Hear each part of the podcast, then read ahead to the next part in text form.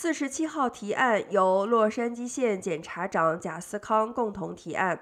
从选民通过到实施以来，一直遭到外界质疑以及民众的担忧。近来公布的犯罪率引起更多人的担忧。洛杉矶县和洛杉矶市的警界及法界人士四月二十七日也联合起来表达担忧，表示支持罢免贾斯康。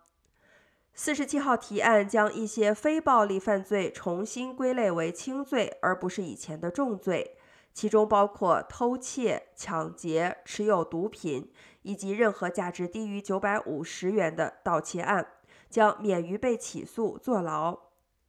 洛杉矶县首席检察长勒斯蒂格表示，这次罢免贾斯康的联署行动已经是第二次。